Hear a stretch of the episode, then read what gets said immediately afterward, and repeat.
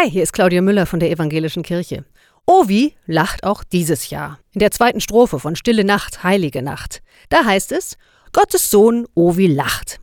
Aber Moment mal, Gottes Sohn? Hatte Jesus einen Zwilling? Oh weia, was man so alles für einen Unsinn hören kann bei Liedtexten. Es geht natürlich gar nicht um Ovi im Lied Stille Nacht, Heilige Nacht, sondern der Text heißt Gottes Sohn, oh, wie lacht. Das Kind in der Krippe ist gemeint, Jesus. Und vielleicht ist ja der kleine Jesus gerade satt und hat frische Windeln, jedenfalls lacht er. Der Liederdichter scheint zu sagen, dieses Jesusmenschlein in der Krippe, in dem sich Gott ganz klein macht, lacht der Welt Mut zu.